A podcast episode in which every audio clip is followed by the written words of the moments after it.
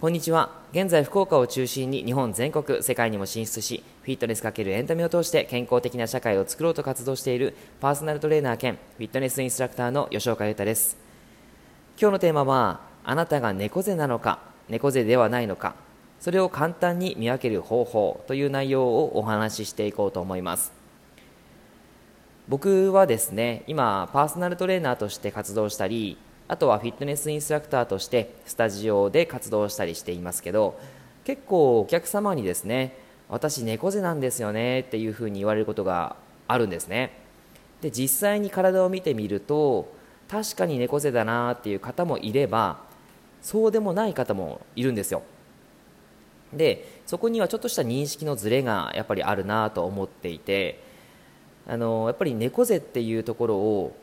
しっかりと見れるようになってくるとその猫背に対する対処法自分のエクササイズというものをやってもらったりすることが改善方法につながるしもし猫背じゃ猫背だと思ってたけど実際は猫背じゃなくてでその状態で猫背の猫背を改善するエクササイズをしていたらやっぱりあの逆に猫背ではないので違う姿勢を悪化させてしまうってことがありますよね。なのでまずはエクササイズを自分でその猫背のエクササイズをする前に体を見れるようになってもらうといいんですね。で、えー、まあ、簡単に見分ける方法ってどうするのっていうことなんですけどもあのまずですね立ってみてください。起立をします。立った状態で手の位置っていうのをだらーんと手のだらーんとしてもらった状態で手の位置を確認してみてください。この時に手の位置が手の甲が前を向いていますか？もしくは斜め前を向いていますか？真横に向いていますか？もしくは真後ろの方に向いていますか？これをご自身でちょっとチェックしてみましょう。これだけで OK です。真上、えー、真正面に手の甲がある場合は猫背に結構なっている可能性が高いです。斜め前であれば少し猫背の状態。真横であれば、え、ちょうどいいポジション。真後ろになっている場合は逆の別の姿勢になっていることがありますので、え、猫背のエクササイズは適切ではないですね、はい、というふうに見ていきます。であのこの猫背の状態っていうのをちょっと確認してもらったらじゃあその状態で、えー、今自分の意識で真横に手を持ってこようとするとどうなりますか？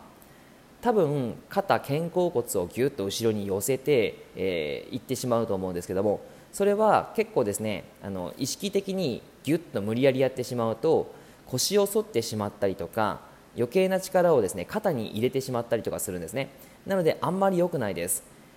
なのでそこの部分に関してはこうなんていうかあまり、